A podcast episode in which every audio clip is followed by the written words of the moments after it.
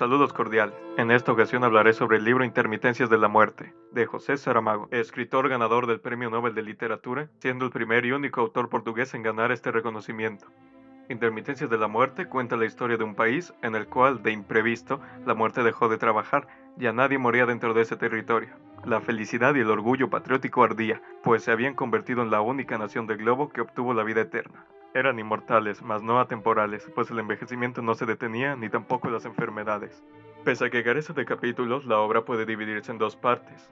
La primera parte del libro relata los agravios que provocó la falta de muerte, enfocándose en las dificultades de distintas instituciones, como los hospitales, casas de retiro, aseguradoras, funerarias, el Estado y la Iglesia, pues la muerte es un pilar fundamental para el funcionamiento de estas. Tanta falta hace la muerte que surge una mafia que se dedica al traslado de personas a las afueras del país para que puedan morir, siendo esto ilegal y que ponen apuros al gobierno. La segunda parte cuenta el posterior retorno de la muerte y su nuevo método de matar, que consiste en que la muerte ahora envía cartas avisando con una semana de anticipación a quienes van a morir, entregándolas a través del correo.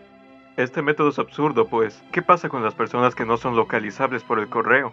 ¿Ahora ellos serían inmortales? Porque se deja en claro que la mortalidad de la gente depende si les llegan las cartas o no. ¿Y qué pasaría si en el transcurso de envío se pierde o destruye la carta? Si el método del correo trae tantos inconvenientes, ¿por qué usarlo en primer lugar? Se nos muestra que la muerte tiene poderes supraterrenales, así que ¿por qué no los usa en vez de enviar cartas? Sé que el punto de la segunda mitad es explorar los ámbitos de la soledad, la simpleza de la vida y el amor, pero que no se le presta atención a estos huecos y a la coherencia del funcionamiento del mundo de la obra contrasta bastante con la minuciosidad de la primera parte y le quita impacto.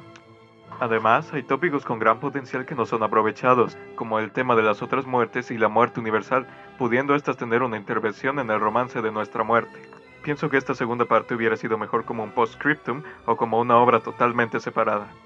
Pese a estos detalles, Intermitencias de la Muerte no deja de ser una obra interesante y disfrutable.